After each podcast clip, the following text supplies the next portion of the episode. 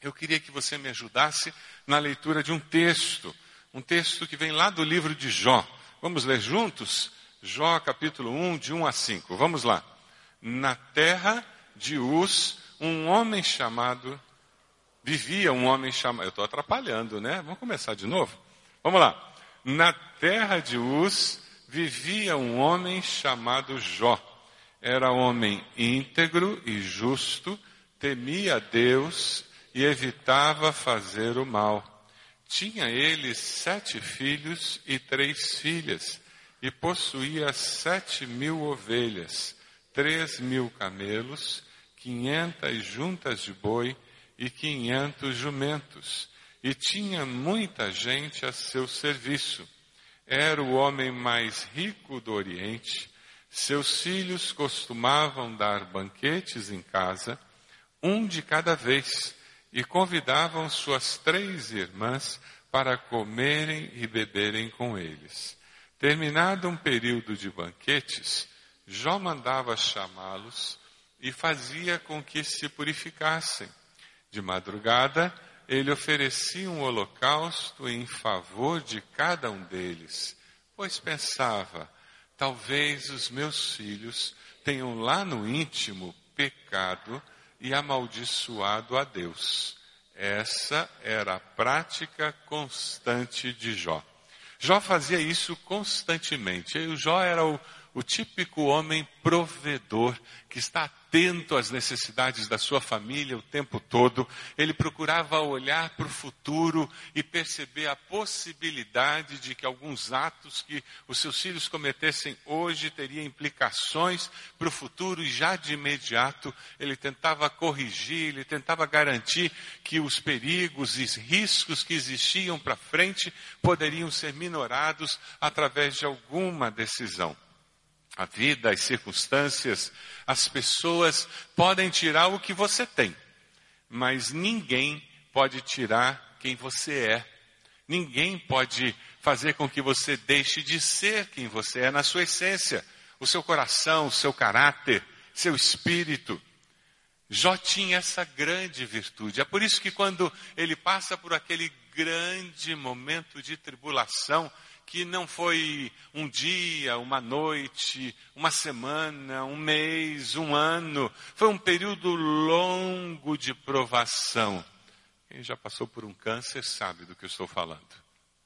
Não é nem uma tarde, nem um dia, nem uma noite. Quem, quem já lidou com um filho envolvido em drogas sabe do que eu estou falando. Não é um dia, uma tarde, uma semana, um mês quem já enfrentou um divórcio sabe do que eu estou falando. Quem lidou com uma viuvez sabe do que eu estou falando. Existem dores na vida que demoram. Quem passou por um desemprego que durou mais de um ano sabe do que eu estou falando. Existem crises na vida que são longas e parece que não acabam. E nós oramos e oramos e oramos. E é nessas horas que a essência do nosso ser faz toda a diferença. Porque aquilo que temos começa a ser tirado de nós, né? É o carro que vai, é a conta do banco que esvazia, é a poupança que acaba, às vezes é a casa que tem que ser vendida, é o cartão de visita da empresa que some, é o cargo que desaparece, é o status que muda, mas quem eu sou não muda. Jó não. Ele era muito mais do que o que ele possuía. A masculinidade dele, a identidade dele como homem, não dependia do que ele possuía. Por isso que ele enfrentou o que ele enfrentou.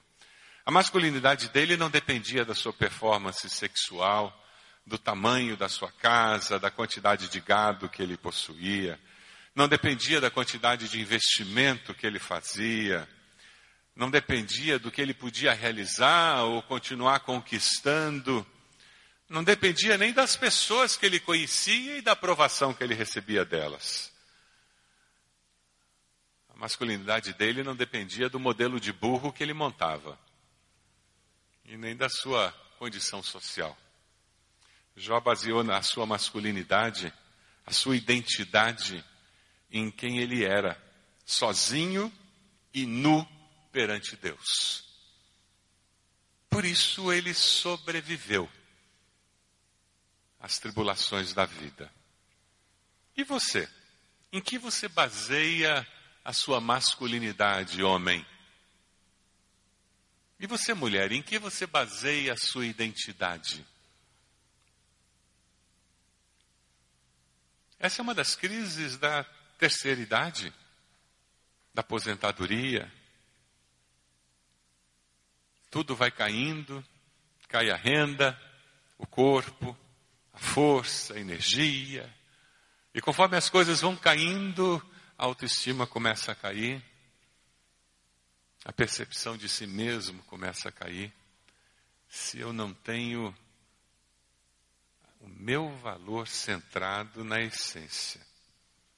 Quando nós olhamos para a nossa tarefa como homens, dentro do nosso lar, dentro da sociedade, se nós não temos bem definido o que é ser homem, esses baques da vida acabam conosco. Para alguns homens, perder emprego é muito mais do que perder emprego. É perder a própria identidade porque há muito tempo eles perderam a capacidade de separar quem eu sou do que eu faço. Por sinal, nós cometemos um grande equívoco com nossas crianças. Quando você encontra uma criança de 3, 4, 5 anos, qual é a pergunta que comumente a gente faz para ela? O que, que você quer ser quando crescer? Sabe qual a resposta que a criança deveria dar para a gente? Eu quero ser humano. Essa seria a resposta certa. Eu quero ser uma menina, eu quero ser um menino, eu quero ser um homem, eu quero ser uma mulher. Mas quando nós fazemos essa pergunta, o que, que nós esperamos? Bombeiro, professor, médico, engenheiro.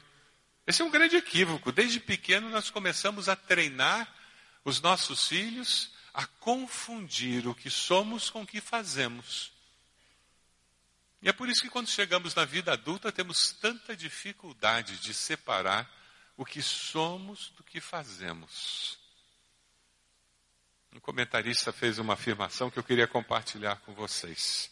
A chamada de cada homem é oferecer estabilidade para um mundo cheio de caos, coerência para um mundo em permanente mudança e segurança para um lugar inseguro. Se você está perto de um homem, segura no braço que ele começou a tremer agora.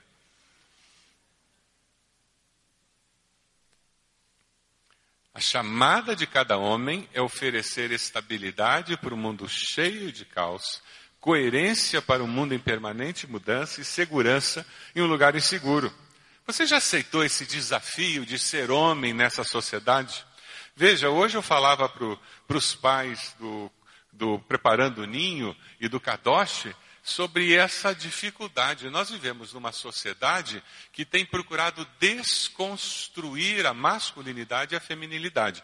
Nós vivemos numa sociedade em que a mídia está tentando nos transformar em assexuados. Então, nós ouvimos dioturnamente que não existe diferença entre homem e mulher, não é verdade? Você já descobriu que existe diferença entre homem e mulher? Levanta a mão. Graças a Deus. A diferença física é uma parábola da diferença que existe em todo, todas as áreas do ser humano. Fisicamente nós somos diferentes, homem e mulher, graças a Deus. Diferentes e complementares. Foi Deus quem nos fez assim. E essa diferença física é uma parábola clara da diferença que existe em todas as outras áreas da vida. O homem tem um papel fundamental na sociedade, não importa o que a mídia diz. Em dias como esse, mais do que nunca, a igreja cristã tem que se posicionar. Nós precisamos mostrar para a sociedade os princípios bíblicos com relação ao que é ser homem e ser mulher. Nossos filhos precisam ver isso em casa. Para que eles possam crescer como seres humanos saudáveis, e possam construir famílias saudáveis numa sociedade doente. Escuta um amém para isso. Homens, nós precisamos de vocês. Que vocês aceitem corajosamente serem homens, de fato, biblicamente falando. Vejam esse vídeo e aceitem esse desafio.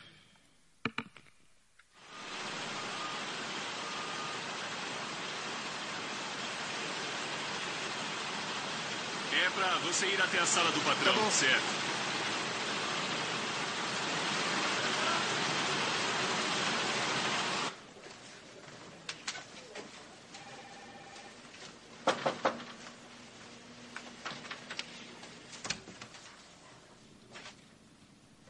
Sr. Martinez. Sente-se. Obrigado, senhor. Produziu bastante no seu primeiro mês aqui. Fez um bom trabalho. Agradeço muito por estar aqui. Sr. Martinez, o motivo de eu chamá-lo aqui é que eu estou procurando mais um gerente para supervisionar o transporte e estoque. Exige mais responsabilidade, mas paga mais. Seria do interesse do senhor? Claro que sim. Antes da decisão final, eu gostaria que trabalhasse um turno nesse departamento semana que vem vai ver uma lista de 17 engradados que vão chegar. Mas um dos engradados irá para um galpão separado. Sr. Martinez, quando fizer o relatório, eu gostaria que colocasse que recebemos 16 engradados. Vão chegar 17, mas quer que eu escreva 16? É isso mesmo. Eu tenho outro objetivo para o engradado extra.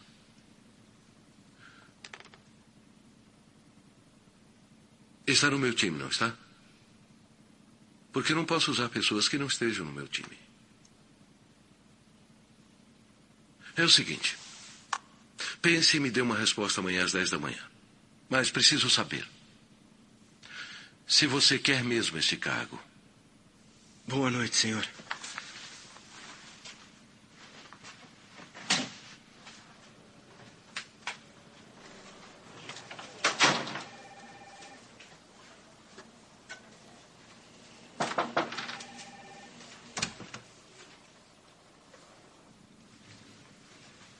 Bom dia, senhor. Bom dia, Sr. Martinez. Como está esta manhã?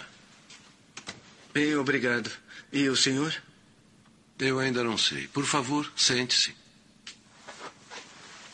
Acredito que teve tempo para pensar em nossa conversa de ontem. Sim, senhor, eu tive. E o que decidiu? Está no meu time? Senhor Tyson, agradeço muito por ter um emprego aqui. Mas não posso fazer o que pediu. E por que não? Porque é errado, senhor. E seria uma desonra para meu Deus e minha família mentir no relatório.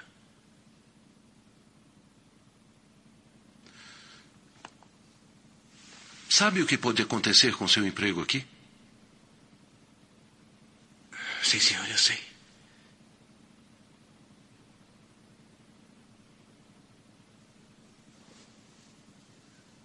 Javier, posso apertar sua mão? Meu jovem, você me deu a resposta certa. Procuro alguém para gerenciar o transporte e estoque e, sinceramente, você era a última pessoa da minha lista. Mas preciso de alguém de confiança. Você aceita o cargo? Ajustaremos seu salário. Seria uma honra, senhor. Ótimo. Então o cargo é seu.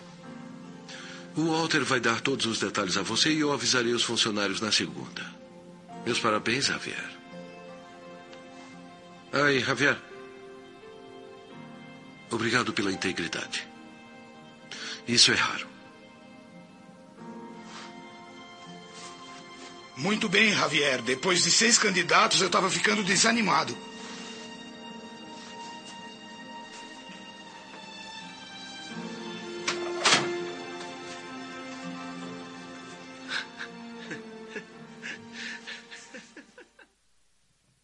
Integridade faz parte do caráter de quem a pessoa é. Como o homem consegue ser assim numa sociedade corrupta como a nossa?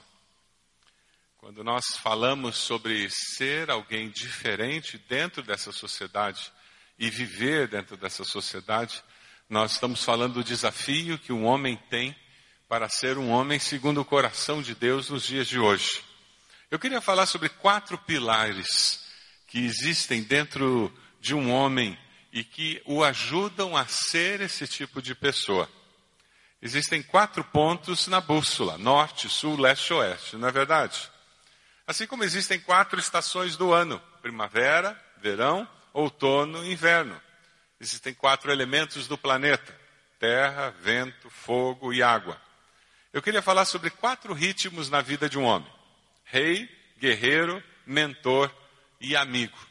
Eu queria falar sobre essas quatro dimensões na vida um homem e conversar com você, homem, particularmente, sobre essas quatro dimensões. Eu queria que você que é mulher, você que é filha, esposa, que você estivesse pensando nos homens que fazem parte da sua vida e pensando em como você pode abençoá-los ao perceber como funciona a natureza masculina, ao, ao perceber como você pode incentivá-los a desenvolver uma dessas dimensões que, porventura, na vida dele não esteja amadurecida, não tenha crescido.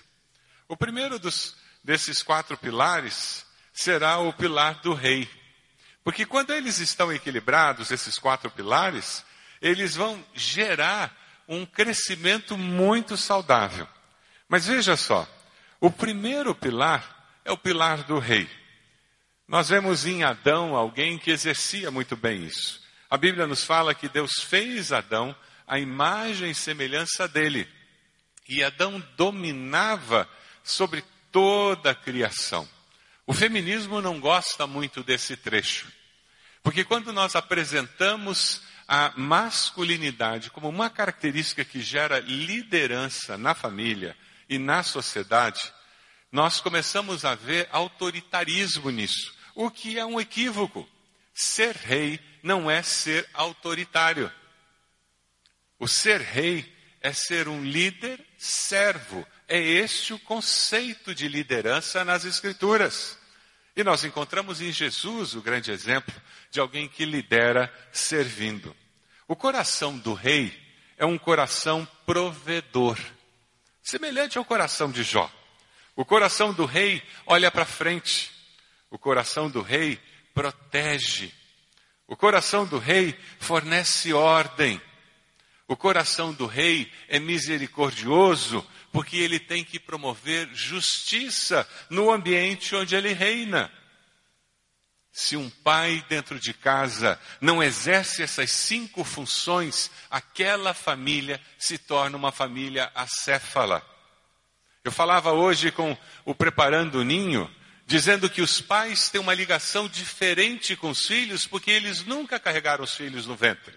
Eles nunca tiveram com os filhos um vínculo de cordão umbilical. É por isso que quem tira o bebê do quarto do casal é o pai, não é a mãe.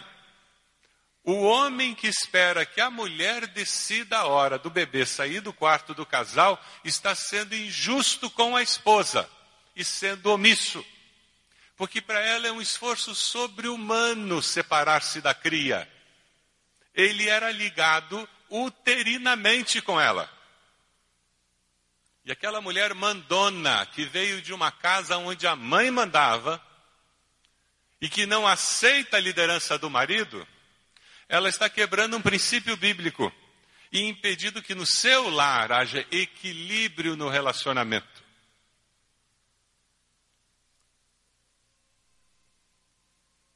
Conhece mulheres que esperam o marido sair e dizem para os filhos: pode ir, agora seu pai não vai ver.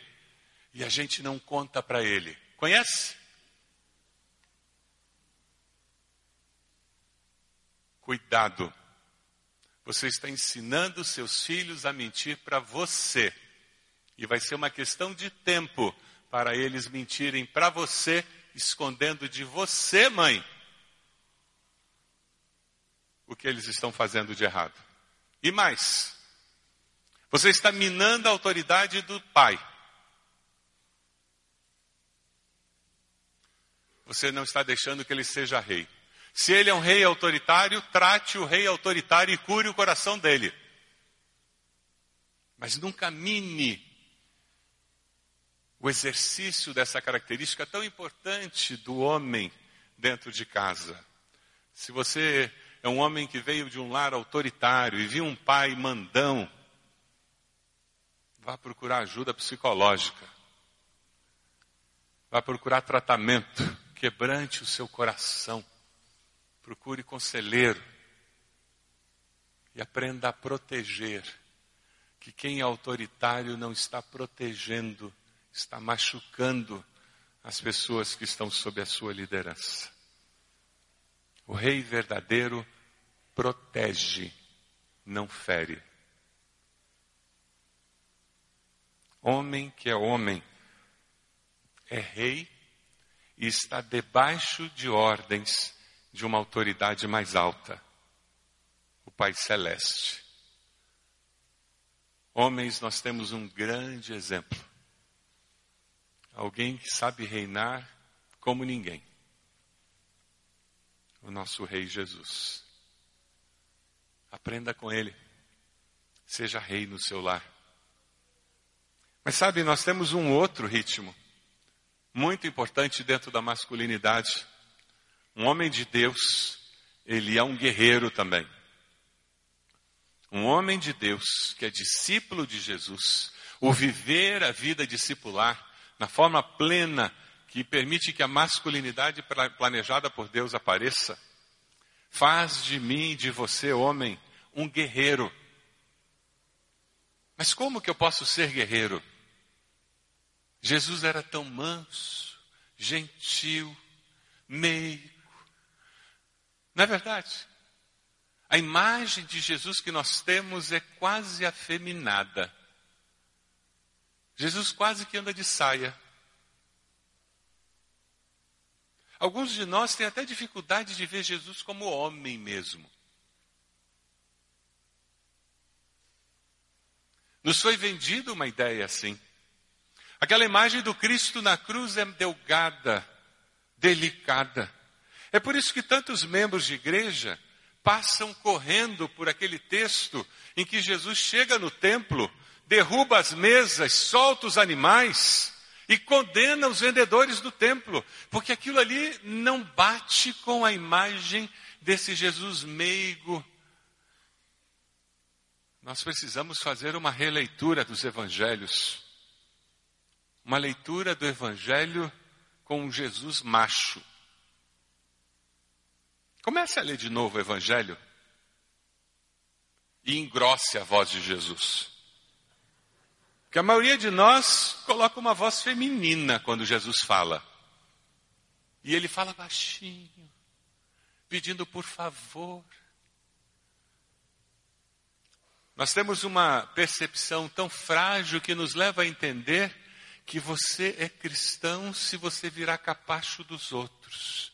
E a gente tem até texto bíblico para isso, dar outra face. E fazemos uma leitura equivocada desse texto do dar a outra face como se ser cristão fosse ser capacho do mundo. Não é, não. Nunca foi isso que Jesus ensinou. Nunca deixe alguém abusar de você só porque você é discípulo de Cristo.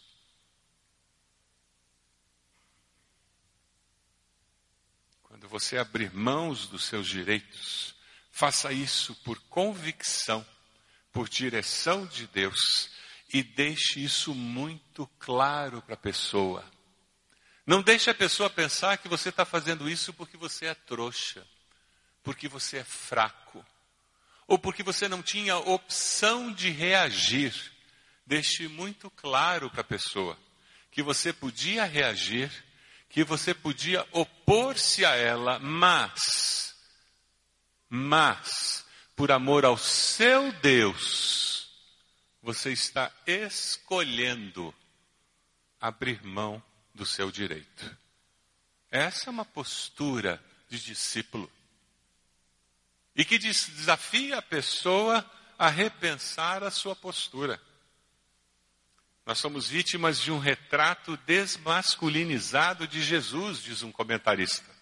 Pensamos que Cristo tirará a nossa masculinidade. É por isso que muitos homens têm dificuldade de tornar-se discípulo de Cristo. Quanto mais semelhantes a Cristo, maior será a nossa compreensão do que significa ser verdadeiramente um homem. Você quer ver uma imagem de Jesus que normalmente nós não temos como cristão? Vamos ler juntos um texto de Apocalipse que apresenta Jesus? Vamos lá. Vi os céus abertos e diante de mim um cavalo branco, cujo cavaleiro se chama Fiel e Verdadeiro. Seus olhos são como chamas de fogo, está vestido com um manto tingido de sangue, os exércitos dos céus o seguiam, da sua boca sai uma espada afiada, com a qual ferirá as nações, ele as governará com cetro de ferro. Esse é o Cristo que nós seguimos. O coração do guerreiro é um coração que protege, que defende, que intercede, que guarda. Você tem sido forte nos seus relacionamentos? Ou você é frágil? Você tem enfrentado a vida com garra, com força, com intensidade, com perseverança? É assim que você enfrenta a doença, crise, ou você se desmonta na primeira dificuldade. Ou você desiste na primeira adversidade. Ou você acha que não vai dar no primeiro problema que surge. Um homem segundo o coração de Deus. Ele tem garra porque ele sabe em quem ele tem crido. Ele tem a autoimagem dele firmada no Deus que ele serve. Ele enfrenta o mundo de negócios sabendo que ele está fazendo mais do que negócios, ele está servindo a Deus. E quem está me conduzindo aqui nessa mesa de negociação é o meu Deus. Eu não estou só ganhando dinheiro, não, eu estou fazendo mais do que ganhar dinheiro. É muito mais do que autoconfiança, é muito mais do que poder do pensamento positivo. É a certeza de que Deus está comigo. Aí Josué 1,8 começa a ter outro sentido. Ser forte, corajoso, não temas, não te espantes, porque eu estou contigo. Isso não é texto só para pastor, não. Isso é texto para você, meu irmão, que amanhã vai fazer aquela negociação. Texto para você, meu irmão, que amanhã vai estar no tribunal, num julgamento. Isso é para você, meu irmão, que amanhã vai estar no centro cirúrgico fazendo uma cirurgia. Para você, meu irmão, que amanhã vai enfrentar uma turma em sala de aula com aqueles adolescentes. Para você, meu irmão, que vai fazer aquela prova amanhã. Ser forte, corajoso. Ser guerreiro é entender que a vida não é parque de diversões. E que viver vida adulta não é brincadeira, não. Já descobriu? Já descobriu que a vida adulta não é brincadeira? Se não descobriu, bem-vindo à vida adulta. Divirta-se. Ela é divertida. E tem desafios, não é verdade? Alguns desafios a gente fazia de, faria de tudo para não ter que encontrá-los, mas não tem opção, não é verdade? O guerreiro, ele olha para sua família e defende sua família, porque ela é sua família. E como líder daquela família, é função dele defendê-la. Mas isso é muito mais do que defender fisicamente de um assaltante. É defendê-la das ideias que deturpam o coração das filhas, dos filhos, da esposa. É defendê-la das influências que podem desviar os seus queridos dos bons caminhos. É defendê-las defendê-la das tendências que podem criar caminhos que são descaminhos. Ah, quando nós entendemos que ser guerreiro é importante, aí nós começamos a valorizar a terceira dimensão. O homem de Deus ele começa a valorizar e entender que para trabalhar preventivamente, ele precisa ser também um mentor dos seus. Porque formal e informalmente, ele precisa discipular os seus. Ele precisa informar e formar o coração dos que estão com ele. Quando os filhos são pequenos, é na beira da cama que ele ora e lê a Bíblia com os filhos. Não é só a esposa que faz isso. Ele entende que conforme eles vão crescendo, ele precisa inventar tempo de qualidade quantidade. Cuidado com a mentira que existe por aí. Eu dou tempo de qualidade para os meus filhos, porque eu não tenho quantidade de tempo. Isso é mentira. Você precisa da qualidade e quantidade de tempo. Seus filhos têm que ter na memória tardes passadas com você. Não basta só dizer, ah, eu passo 15 minutos, três dias por semana com meus filhos, mas é assim, atenção exclusiva. Isso não vai formar, forjar caráter, isso não vai gerar cumplicidade, isso não vai gerar história, memórias. Faça viagem com eles. Vá jogo de futebol com eles, se é o caso. Vá pescar com eles. Passe fim de semana com eles. Vá a cinema com eles. Leia a Bíblia com eles. Ore com eles. Coloque-os para dormir. Coloque um cobertor em cima da mesa da copa. Coloque cobertor embaixo da mesa brinque de trem, de barco, debaixo do cobertor. Já fez isso? Quem tem filho pequeno e não fez isso, perdeu. Eles vão amar. E durma ali.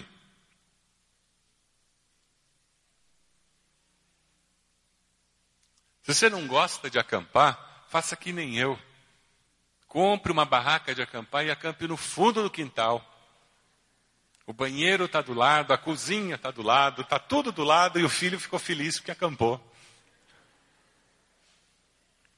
Mas passe tempo com eles. Crie memória. E nesse processo de criar memórias, você vai mentoreando o coração. Filipenses 4,9 diz: põe em prática tudo que vocês aprenderam, receberam, ouviram e viram em mim. É isso que precisa acontecer nos nossos lares. Nossos filhos precisam aprender, receber, ouvir e vir. Como que eles poderão ver se eles não convivem? A sociedade industrial separou as famílias, desagregou. No mundo agrícola antigo, o filho saía de manhã cedo com o pai para a roça. Ele via o pai trabalhar, reclamar da praga, como é que ele resolvia para lidar com aquela frustração da praga ter acabado com a lavoura. E quando ele tinha a colheita, ele viu o pai cansado, perseverar trabalhando para não perder a colheita, e ele aprendia que em determinados momentos você não queria fazer as coisas, mas fazia porque tinha que fazer. E daí ele viu o pai negociando, e uma hora o pai negociava e fazia um bom negócio, outra hora ele negociava e fazia um mau negócio, e ele via como o pai reagia, e ele aprendia como é que o pai lidava com alguém que tratava com desonestamente, e ele aprendia. E era assim que a mentoria era feita na sociedade moderna, a família está desagregada. Precisa ter intencionalidade da nossa parte na nossa agenda, senão nós vamos ser estranhos aos nossos filhos. Já percebeu isso? Temos o mesmo sobrenome, o mesmo endereço, mas não nos encontramos. O único homem perfeito foi o discipulador de todas as nações, Jesus. O coração do mentor é um coração que ensina através de modelar, explicar, treinar. Jesus morreu por todos, para que os que vivem não vivam mais para si, mas para aquele que por eles morreu e ressuscitou. Jesus é o nosso modelo. Jesus é o ápice da masculinidade. Jesus é o supremo homem. O apóstolo Paulo diz que ele é o segundo Adão, a expressão máxima da masculinidade, modelo perfeito do que é ser homem. Quando nós olhamos para esses três vetores da masculinidade, nós chegamos ao último vetor. É um vetor que tem sido muito falado nessa geração. E muitos pais têm até cometido o erro de concentrar só nesse vetor em detrimento dos outros. E têm cometido o equívoco de investir todo o seu esforço para ser amigo dos seus filhos. Não tem nada de errado em que você queira ser amigo dos seus filhos. O problema é que quando você quer ser só amigo dos seus filhos, eles deixam de ter um pai. Amigo eles têm em qualquer esquina. Amigos eles encontram em qualquer lugar. Pai só tem um de cada.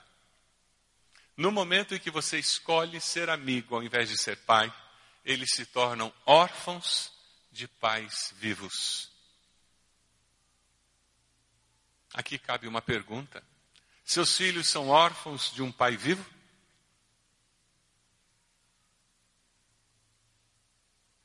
Quando eles falam com você, eles conversam com um pai ou com mais um amigo?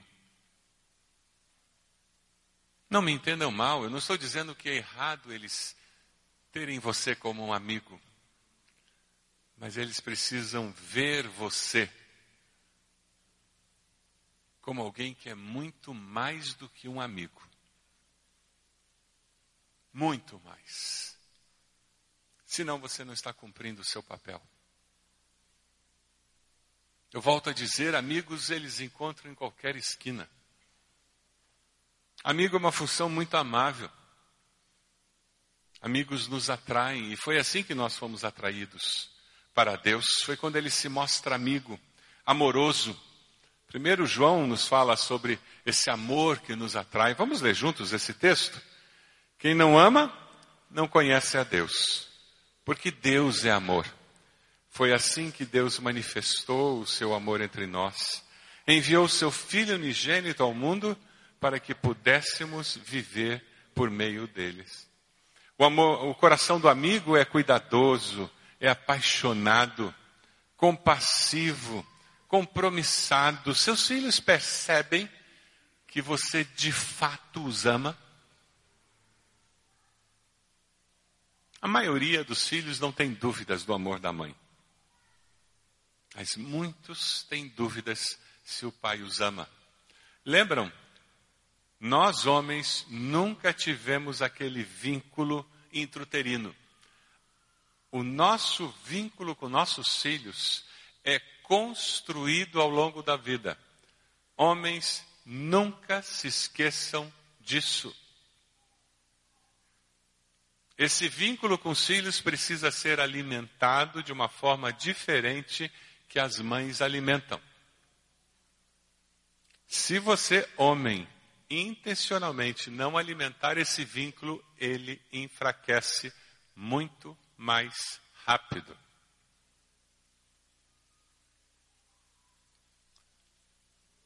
Construa uma história com seus filhos em que as memórias sejam a cola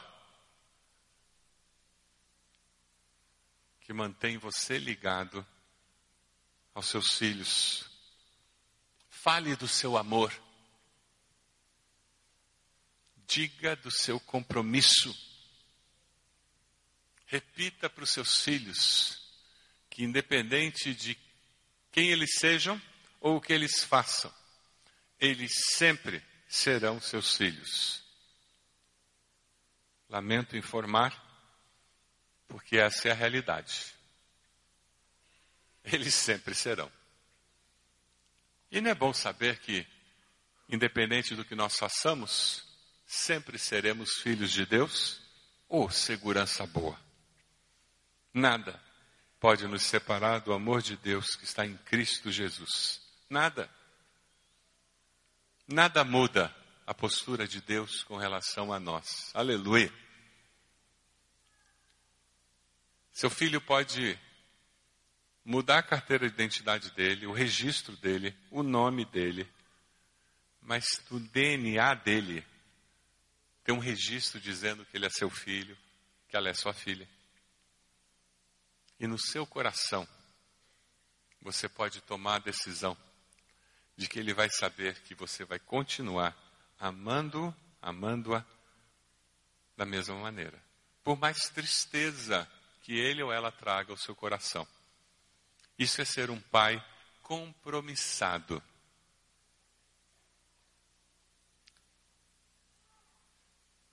Num comentarista vi uma oração que eu gostei. Senhor, ajuda-me a lembrar que nada vai acontecer comigo hoje que o Senhor e eu juntos não possamos resolver. Quatro caminhos, quatro direções que formam a minha hombridade. Ao vê-las, eu descubro as minhas limitações.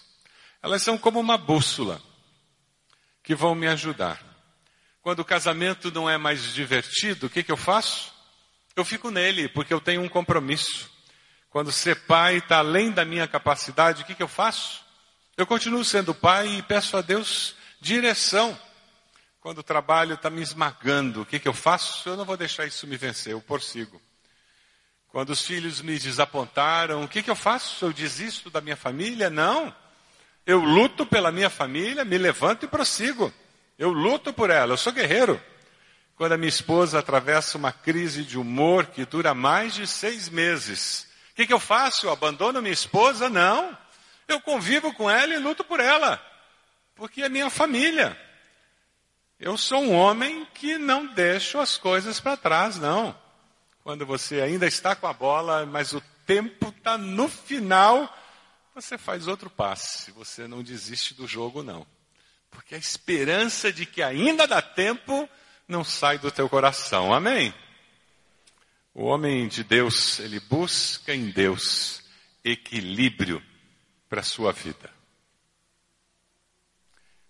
Tem um, uma regra muito interessante, eu não mexo com cavalos, mas num comentarista encontrei algo muito interessante, é, que tem a ver com o conceito de equipe, de você entender como esses quatro princípios trabalho fazem diferença. Diz que você pega um cavalo de 350 quilos, ele consegue puxar 350 quilos, um cavalo de 400 quilos consegue puxar 400 quilos, mas se você juntar esses dois cavalos, sabe quantos quilos eles conseguem puxar? Um de 350 puxa 350, um de 400 puxa 400. Mas se você juntar os dois, eles puxam muito mais do que 750 eles puxam 1.500 quilos. Existe uma multiplicação quando eles estão unidos. E eu acho que dá para aplicar isso quando nós aprendemos a coordenar essas quatro características no nosso jeito de viver. Quando nós agimos em casa como rei, como guerreiro, como mentor, como amigo, nós vemos a sinergia dessas características dentro do homem gerando uma família saudável e mais forte. Porque nós, homens, nos tornamos mais saudáveis e mais fortes. Eu queria convidar você, homem, a olhar para dentro de você e responder algumas perguntas. Eu queria pedir a você, mulher, que nesse momento começasse a orar. Começasse a orar pelos homens da sua vida. Pais, filhos, homens seu esposo, se você já o tem. Homem, você decide ter um coração de rei que olha para frente, que protege, que tem misericórdia, justiça. Você quer reinar, liderar servindo a sua família? Quer ter um coração de guerreiro que protege, defende, intercede, guarda? É assim que você quer viver com o seu lar, com a sua família? liderar servindo e protegendo a família como guerreiro, e para trabalhar preventivamente, ser modelo, explicando, treinando, mentoreando esposa, filhos, aqueles que estão ao seu redor, no caminho de Deus, como Jesus faz. Se você quer ser mentor também, e apaixonadamente, amar sem restrições, e com compromisso, sendo amigo de verdade, daqueles que Deus colocou debaixo da sua liderança, do seu cuidado. Isso é tempo de consagração. Você vai ser desafiado, homem, a sair do seu lugar, vir aqui na frente dizendo: Eu quero que Deus faça essa obra no meu coração. Eu quero ser um homem segundo o coração de Deus, que lidera o meu lar, que luta para proteger a minha família, para mentoreá-la, criá-la nos caminhos do Senhor e apaixonadamente abraçá-los para que eles se sintam amados por mim e pelo Senhor. Se você quer assumir esse compromisso nessa manhã, saia do seu lugar e venha até aqui à frente agora. Pode sair. Venha até aqui à frente, coloque-se de joelhos. É o seu momento com Deus. Momento de consagração.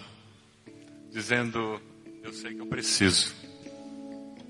Sem Deus, eu não vou dar conta. Mas eu sei que com Deus, ah, com Deus eu posso. Com Deus eu posso. Seu tempo com o Senhor. Mulheres continuem orando. Mulheres continuem intercedendo. Amém. Glória ao Senhor. Pode vir, homens. Seu momento de intercessão. Quem sabe você está dizendo, olha, até algumas dessas características eu estou bem, mas sabe, tem uma que está fraco. Eu estou percebendo que eu não tenho liderado, eu não tenho sido rei. Coloque isso diante de Deus. Quem sabe você está dizendo, sabe, eu não tenho sido guerreiro, eu tenho me omitido. Eu preciso ter mais garra para lidar com, a, com as adversidades. Coloque isso diante de Deus. Talvez você esteja identificando que é mentoria. Você não tem mentoriado como devia. Você não tem ensinado, você não tem capacitado. Você não tem sido um bom exemplo. Diga a Deus, me ajude. Quem sabe você ama os seus, você sabe disso, mas você não tem dado, feito eles perceberem isso. Você não tem falado, você não tem abraçado. Essa não é a tua linguagem de amor, mas você quer agora começar a dizer para eles que você os ama. Você quer começar a demonstrar isso para que eles vivam com essa certeza. Você vai ser mais compassivo, ter mais compaixão, mais misericordioso. Diga para Deus onde você quer crescer e assuma esse compromisso com o Senhor. Pai amado, nós somos homens criados pelo Senhor a tua imagem e semelhança. Nós cremos nisso. Nós cremos, Deus, que o pecado tomou conta do nosso coração. E por isso, muitas vezes, o que nós queremos fazer não fazemos, mas nós fazemos justamente o oposto e ferimos aquelas pessoas que nós mais amamos, Deus. Muitas vezes vivemos nesse mundo e agimos de uma maneira que nós sabemos que não agrada ao Senhor. Nós, agora de joelhos unidos aqui, nós pedimos perdão ao Senhor. Perdão, Deus. Por sermos menos do que o Senhor deseja. Perdão, Deus, por não abençoarmos a nossa família como gostaríamos de abençoar. Ó Deus, de joelhos,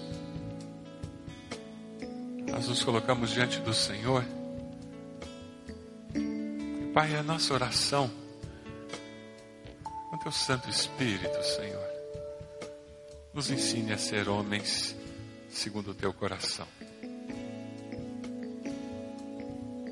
Corrige em nós aquilo que precisa ser corrigido. Nós queremos abençoar nossos filhos, nossas filhas. Queremos abençoar nossas esposas. Liderá-los como líderes servos que amam, amam apaixonadamente, com, com compaixão. Queremos mentoreá-los, Senhor, nos caminhos da vida para servirem ao Senhor. Queremos com garra, Senhor, defender nossa família e enfrentar a vida com tudo que ela oferece. Nós cremos no Senhor e cremos que é possível ser mais do que vencedor com o Senhor. É por isso que estamos aqui no altar. Abençoa cada um desses homens. Ó Deus, abençoa cada mulher que está aqui. Esse ministério de oração e intercessão que elas estão exercendo nesse momento prossiga. Ó Deus, o Senhor criou a mulher para ser companheira, ajudadora do homem. Que cada esposa, cada filha aqui presente seja instrumento de bênção nas mãos do Senhor, para incentivar, para abençoar, para encorajar cada um desses homens a crescer e a serem tudo aquilo que o Senhor planejou. Abençoa-as, ó Pai. Eu oro no nome de Jesus.